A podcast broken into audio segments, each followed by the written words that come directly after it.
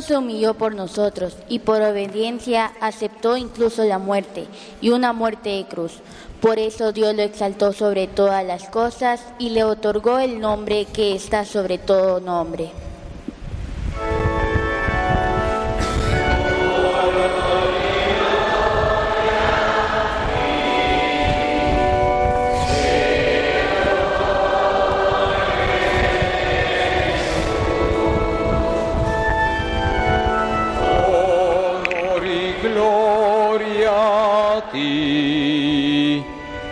Señor Jesús.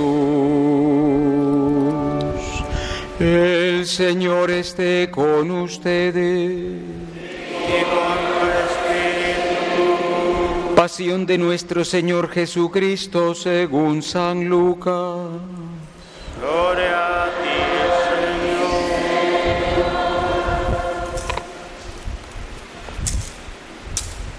Llegada la hora de cenar, se sentó Jesús con sus discípulos y les dijo,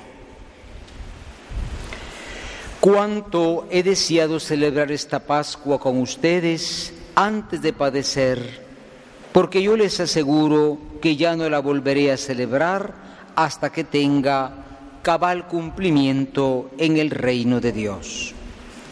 Luego tomó en sus manos una copa de vino, pronunció la acción de gracias y dijo, Tomen esto y repártanlo entre ustedes, porque les aseguro que ya no volveré a beber del fruto de la vid hasta que venga el reino de Dios. Tomando después un pan, pronunció la acción de gracias, lo partió y se los dio diciendo, Esto es mi cuerpo que se entrega por ustedes, hagan esto en memoria mía. Después de cenar, hizo lo mismo con una copa de vino, diciendo, Esta copa es la nueva alianza sellada con mi sangre que se derrama por ustedes. Pero miren, la mano del que me va a entregar está conmigo en la mesa, porque el Hijo del Hombre va a morir según lo decretado. Pero hay de aquel por quien será entregado. Ellos empezaron a preguntarse unos a otros, ¿quién de ellos podría ser el que lo iba a traicionar? Después los discípulos se pusieron a discutir sobre cuál de ellos debería ser considerado como el más importante. Jesús les dijo, Los reyes de los paganos los dominan y los ejercen la autoridad, se hacen llamar bienhechores, pero ustedes no hagan eso, sino todo lo contrario, que el mayor entre ustedes actúe como si fuera el menor y el que gobierna como si fuera un servidor, porque ¿quién vale más, el que está a la mesa o el que sirve? ¿Verdad que es el que está a la mesa? Pues yo estoy en medio de ustedes como el que sirve. Ustedes han perseverado conmigo en mis pruebas y yo les voy a dar el reino, como mi Padre me lo dio a mí, para que coman y beban a mi mesa en el reino, y se siente cada uno en un trono para juzgar a las doce tribus de Israel. luego añadió, Simón, Simón, mira que Satanás ha pedido permiso para zarandearlos como trigo, pero yo he orado por ti, para que tu fe no desfallezca y tú, una vez convertido, confirma a tus hermanos. Él le contestó, Señor, estoy dispuesto a ir contigo, incluso a la cárcel y a la muerte. Jesús le replicó, Te digo, Pedro, que hoy, antes de que el gallo cante, habrás negado tres veces que me conoces. Después les dijo a todos ellos, Cuando los envié sin provisiones, sin dinero ni sandalias, ¿acaso les faltó algo? ellos contestaron, Nada. él añadió, Ahora, en cambio, el que tenga dinero o provisiones que los tome, y el que no tenga espada, que venda su manto y compre una. Les aseguro que conviene que se cumpla esto que está escrito de mí, fue contado entre los malhechores, porque se acerca el cumplimiento de todo lo que se refiere a mí. Ellos le dijeron, Señor, aquí hay dos espadas. Él les contestó, Basta ya. Jesús salió como de costumbre al monte de los olivos y lo acompañaron los discípulos. Al llegar a este sitio les dijo, Oren para no caer en la tentación. Luego se alejó de ellos a la distancia de un tiro de piedra y se puso a orar de rodillas diciendo, Padre, si quieres, aparta de mí esta amarga prueba, pero que no se haga mi voluntad sino la tuya. Se le apareció entonces un ángel para confortarlo. Él, en su angustia mortal, oraba con mayor insistencia y comenzó a sudar gruesas gotas de sangre que caían hasta el suelo. Por fin terminó su oración, se levantó, fue hacia sus discípulos y los encontró dormidos por la pena. Entonces les dijo, ¿Por qué están dormidos? Levántense y oren para no caer en la tentación. Todavía estaba hablando cuando llegó una turba encabezada por Judas, uno de los doce, quien se acercó a Jesús para besarlo. Jesús le dijo, Judas, con un beso entregas al Hijo del Hombre. al darse cuenta de lo que iba a suceder, los que estaban con él dijeron, Señor, ¿los atamos con la espada? y uno de ellos hirió a un criado del sumo sacerdote y le cortó la oreja derecha. Jesús intervino diciendo, Dejen, basta. Le tocó la oreja y lo curó. Después Jesús dijo a los sumos sacerdotes, a los encargados del templo y a los ancianos que habían venido a arrestarlo, Han venido a prenderme con espadas y palos como si fuera un bandido. Todos los días he estado con ustedes en el templo y no me echaron mano. Pero esta es su hora y la del poder de las tinieblas. ellos lo arrestaron, se lo llevaron y lo hicieron entrar en la casa del sumo sacerdote. Pedro lo seguía desde lejos. Encendieron fuego en medio del patio, se sentaron alrededor y Pedro se sentó también con ellos. Al verlo sentado junto a la lumbre, una criada se le quedó mirando y le dijo, Este también estaba con él. pero él lo negó diciendo, No lo conozco, mujer. poco después lo vio otro y le dijo, Tú también eres uno de ellos.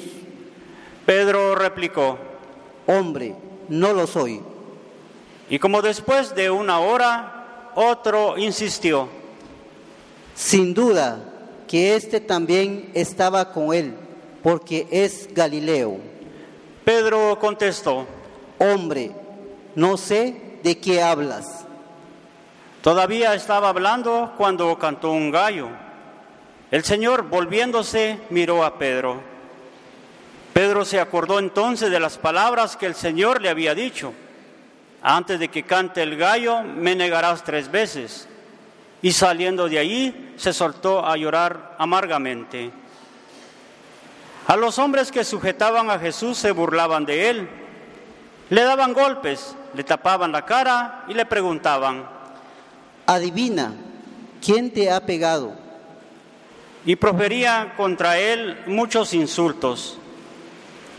Al amanecer se reunió el consejo de los ancianos con los sumos sacerdotes y los escribas. Hicieron comparecer a Jesús ante el Sanedrín y le dijeron, Si tú eres el Mesías, dínoslo. Él les contestó, Si se lo digo, no lo van a creer, y si les pregunto, no me van a responder.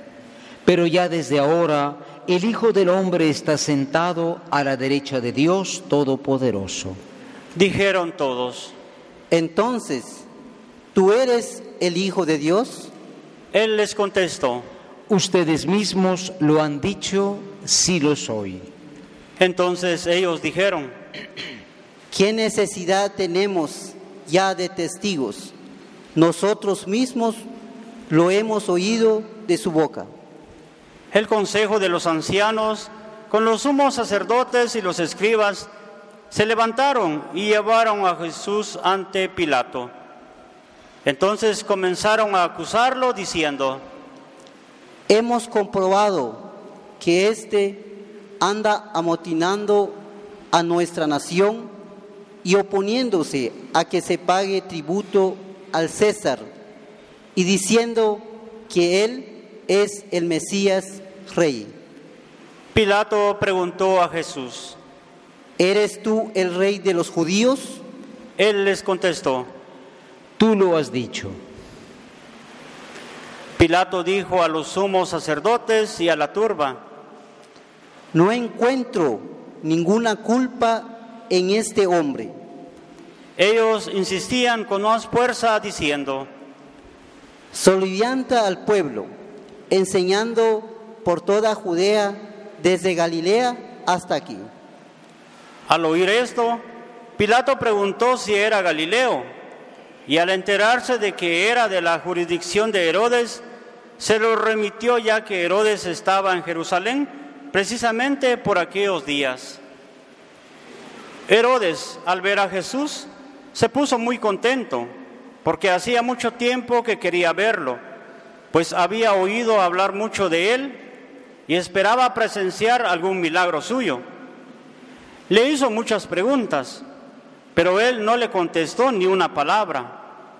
Estaban allí los sumos sacerdotes y los escribas acusándolo sin cesar.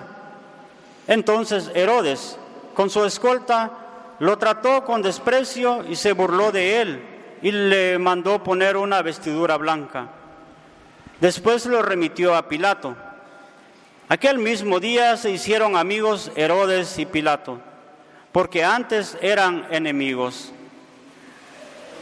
Pilato convocó a los sumos sacerdotes, a las autoridades y al pueblo y les dijo, Me han traído a este hombre, alegando que alborota al pueblo, pero yo he interrogado delante de ustedes y no he encontrado en él ninguna de las culpas de que lo acusan.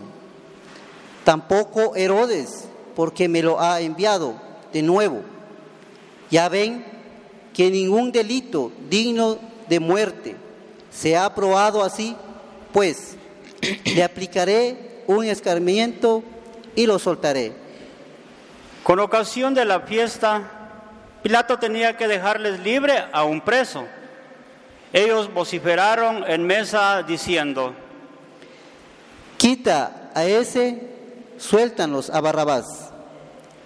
a este lo habían metido en la cárcel por una revuelta acaecida en la ciudad y un homicidio. Pilato volvió a dirigirles la palabra con la intención de poner en libertad a Jesús, pero ellos seguían gritando. Crucifícalo, crucifícalo. Él les dijo por tercera vez, Pues ¿qué ha hecho de malo? No he encontrado en él ningún delito que merezca la muerte. De modo que le aplicaré un escarmiento y lo soltaré. pero ellos insistían, pidiendo a gritos que los crucificara. Como iba creciendo el griterío, Pilato decidió que se cumpliera su petición. Soltó al que le pedían, al que había sido encarcelado por revuelta y homicidio, y a Jesús se le entregó a su arbitrio. Mientras lo llevaban a crucificar, echaron mano a un cierto Simón de Sirene que volvía del campo y lo obligaron a cargar la cruz detrás de Jesús. Lo iba siguiendo una gran multitud de hombres y mujeres que se golpeaban el pecho y oraban por él.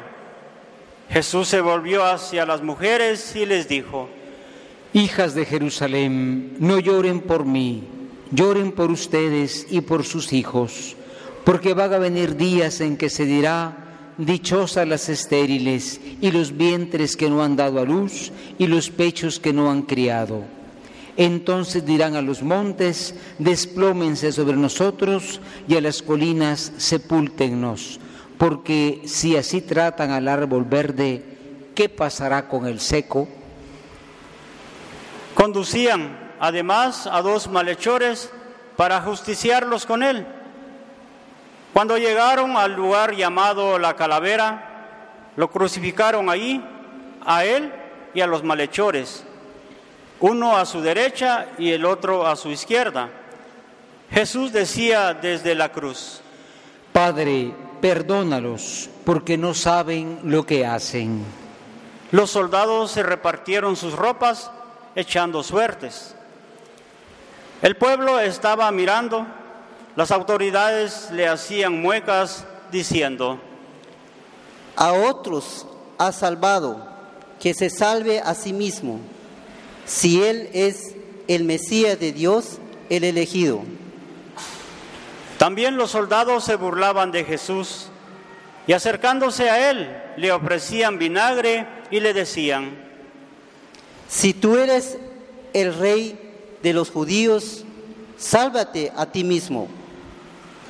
Había en efecto sobre la cruz un letrero en griego, latín y hebreo que decía, este es el rey de los judíos. Uno de los malhechores crucificados insultaba a Jesús diciéndole, Si tú eres el Mesías, sálvate a ti mismo y a nosotros. pero el otro le reclamaba indignado, Ni siquiera temes tú a Dios estando en el mismo suplicio. Nosotros justamente recibimos el pago de lo que hicimos, pero este ningún mal ha hecho. y le decía a Jesús, Señor, cuando llegues a tu reino, acuérdate de mí. Jesús le respondió, Yo te aseguro que hoy estarás conmigo en el paraíso. Era casi el mediodía cuando las tinieblas invadieron toda la región y se oscureció el sol hasta las tres de la tarde. El velo del templo se rasgó a la mitad. Jesús, clamando con voz potente, dijo, Padre, en tus manos encomiendo mi espíritu. y dicho esto, expiró. Nos ponemos de rodillas.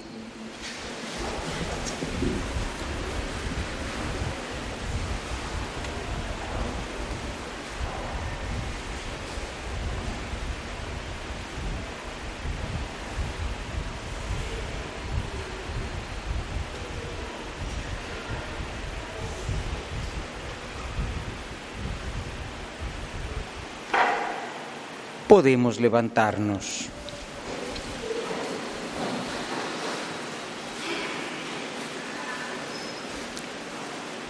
El oficial romano, al ver lo que pasaba, dio gloria a Dios diciendo, Verdaderamente este hombre era justo. Toda la muchedumbre que había acudido a este espectáculo, mirando lo que ocurría, se volvió a su casa, dándose golpes de pecho. Los conocidos de Jesús se mantenían a distancia, lo mismo que las mujeres que lo habían seguido desde Galilea, y permanecían mirando todo aquello. Un hombre llamado José, consejero del Sanedrín, hombre bueno y justo, que no había estado de acuerdo con la decisión de los judíos ni con sus actos, que era natural de Arimatea, ciudad de Judea, y que aguardaba el reino de Dios, se presentó ante Pilato para pedirle el cuerpo de Jesús. Lo bajó de la cruz, lo envolvió en una sábana y lo colocó en un sepulcro excavado en la roca, donde no habían puesto a nadie todavía. Era el día de la Pascua y ahí iba a empezar el sábado. Las mujeres que habían seguido a Jesús desde Galilea acompañaron a José para ver el sepulcro y cómo colocaban el cuerpo. Al regresar a su casa, prepararon perfumes y ungüentos y el sábado guardaron reposo conforme el mandamiento. Palabra del Señor. Gloria a ti, Señor. Podemos sentarnos.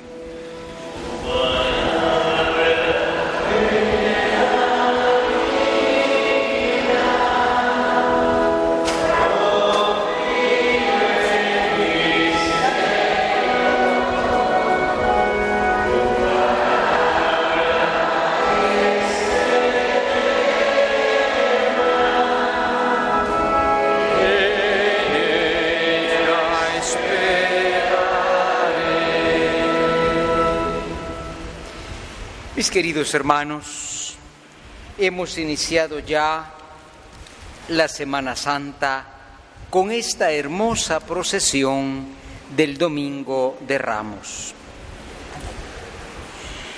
Y naturalmente, pues ha sido una procesión de alegría. Hemos venido un poco cuesta arriba en la calle, pero hemos venido aclamando al Señor. Cuando veníamos decíamos, repitamos juntos, bendito el que viene, bendito el que viene en el nombre del Señor.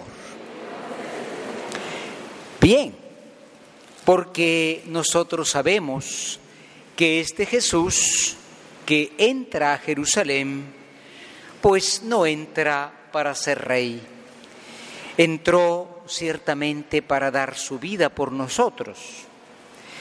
Los judíos esperaban que el rey de Israel diera golpe de Estado, acabara con Herodes o con Pilatos, en cambio Cristo entró para entregar su vida en la cruz. Un aplauso al Señor. Entra a Jerusalén para dar su vida por nosotros. Y naturalmente, hermanos, pues entró, como decíamos al inicio de la procesión, en un burrito. Entrar en un burrito era lo más pobre que había. Los burritos los usaba la gente más sencilla. Los reyes entraban en unos hermosos caballos en carrozas. Ya decíamos allá en la iglesia de Santiaguito qué significa ese burrito, la humildad, la humildad.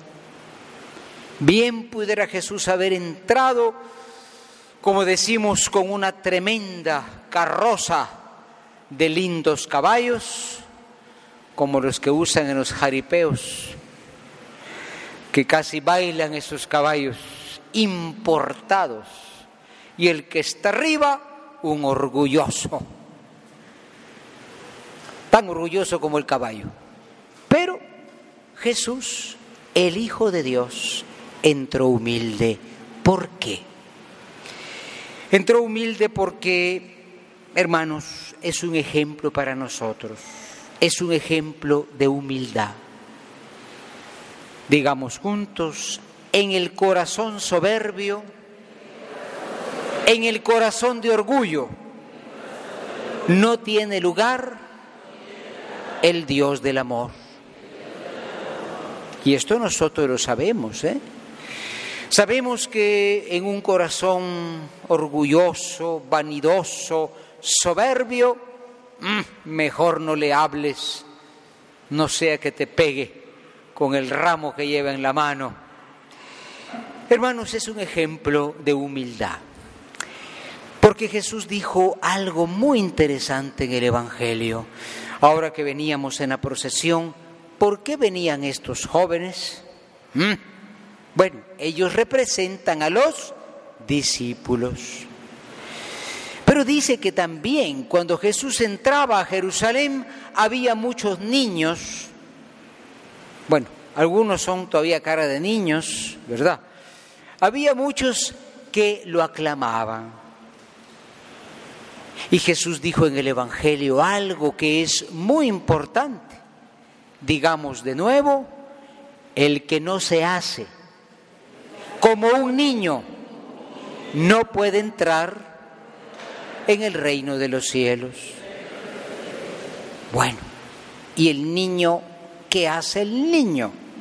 Hay niños muy traviesos, le queman la cola al gato, se salen sin permiso. Pero ¿sabes qué hace un niño? Un niño mira así, porque es chiquito, ¿no? Mira para arriba y el niño dice, cuando yo sea grande, cuando yo sea grande, porque el niño sabe que le falta crecer. En cambio tú y yo, viejos, crecidos, bah, yo ya estoy bien, yo ya soy perfecto. Los demás, los demás, esos sí necesitan crecer, yo ya soy completo. Entonces, así no se puede ser cristiano. El cristiano siempre sabe que algo le falta. Ya puedes tener cinco licenciaturas, ser millonario, ya puedes ser elegido en votación popular, pero como cristiano siempre te falta algo. Entonces, qué bonito ese ejemplo, ¿no? Ese burro, ay, ese burro, ese hablar a ese burro dichoso, el burro, ¿ah? Digamos juntos, Señor, dichoso el burrito.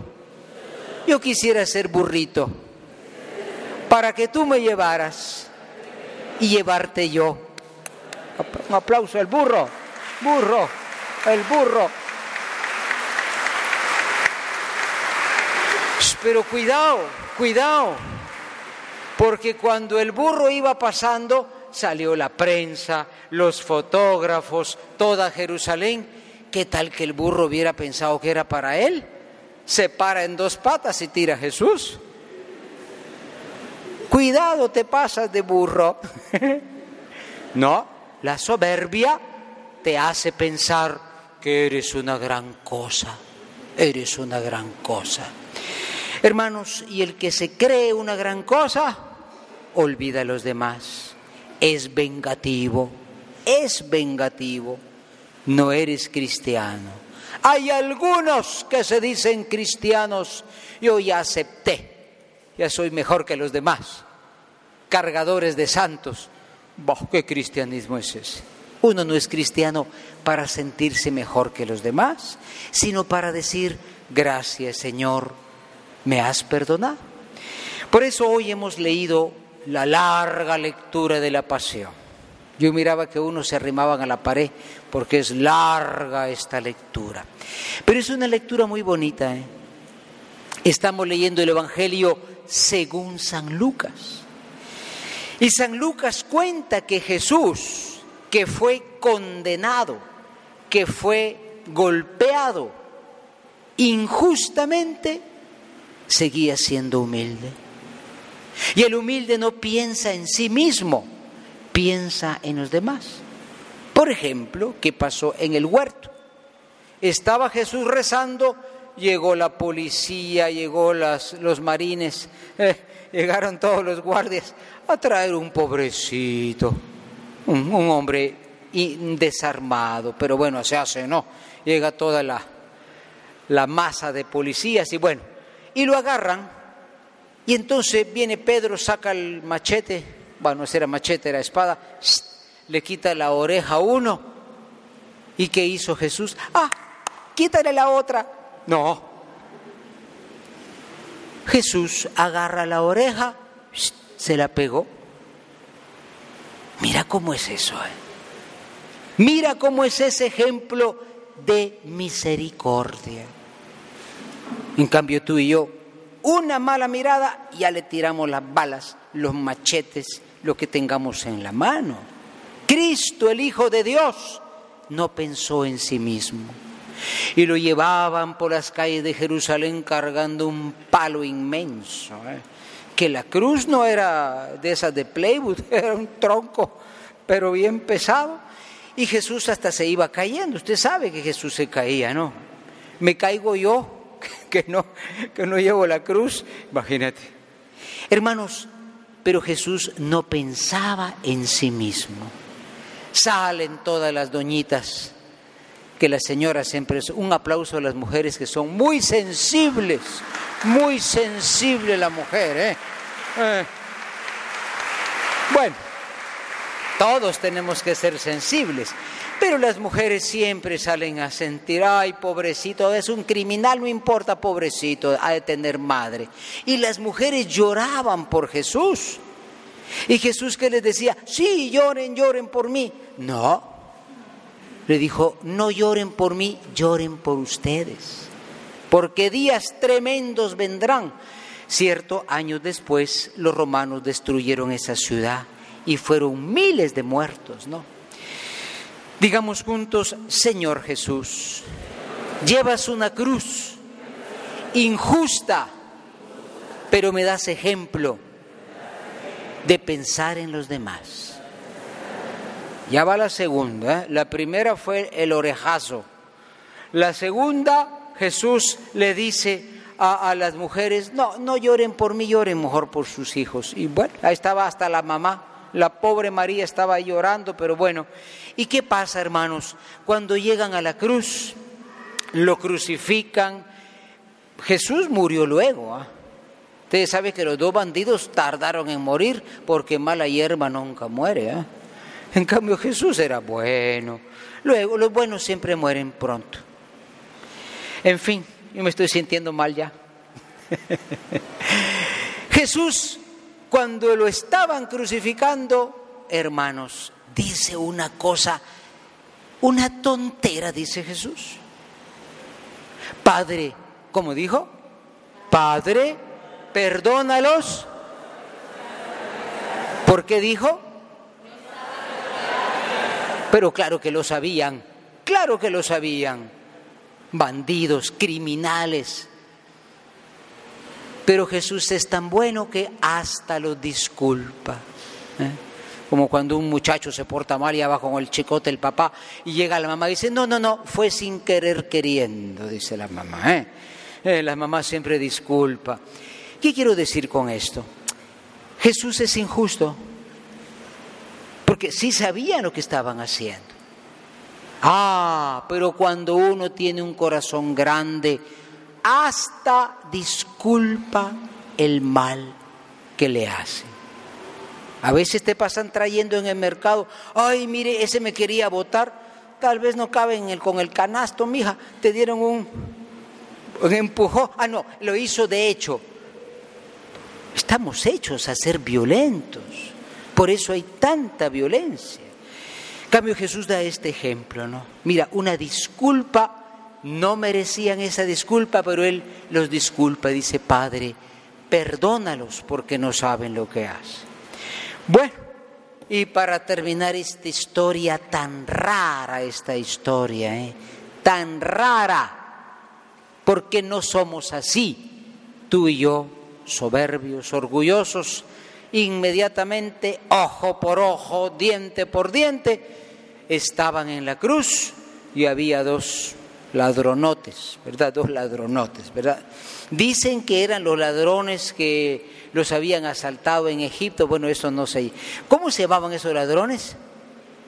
¿Eh? Paco y Pepe, ¿cómo? Dimas y no sé qué quiere decir eso, pero bueno. ¿Qué pasó? Había un ladrón hoy amargado.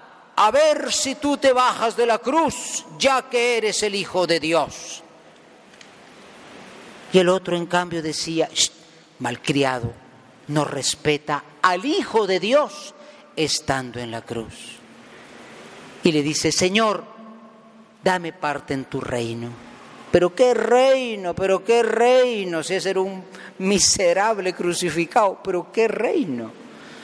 Es el tema de la fe, hermanos. Cristo desde la cruz puede darnos todo, no el Cristo de la bendición que andan predicando algunos por ahí. ¿Y qué pasó cuando el ladrón le dice eso a Jesús? Ah, Jesús le dice, repitamos, hoy mismo estarás conmigo en el paraíso. Qué ladronazo, decía San Agustín, repitamos, robó toda su vida, Y a la hora de su muerte se robó el cielo. Un aplauso al ladrón. Pero, no por ladrón, ¿eh?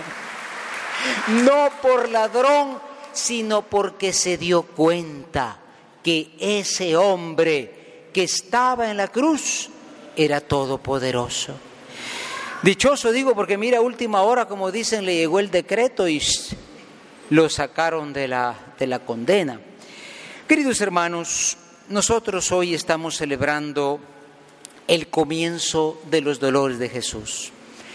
No pensemos que todo esto le pasó a Jesús porque no pudo evitarlo, ¿no? Si él no hubiera querido, ¡oh! bajan todos los arcángeles, lo salvan, acaban con Herodes y los Pilatos y sería otro rey, pero no sería el rey del amor, porque el amor nunca rechaza la prueba, el amor nunca agota la paciencia, el amor no piensa en sí mismo. Iba Jesús pensando en los demás, aunque lo estaban destruyendo, él pensaba en los demás. Iniciemos pues nuestra Semana Santa. Queremos decirle al Señor, Señor, tú no cabes en mi corazón, porque tú entras muy humilde. A mí me gusta la grandeza, me gusta la vanidad, a mí me gusta el poder. En cambio tú dejaste tu poder para hacerte humilde, haz que yo sea humilde y te reciba para que tú cambies mi vida, Señor Jesús, mediante el amor, en el nombre del Padre, del Hijo y del Espíritu Santo. Amén.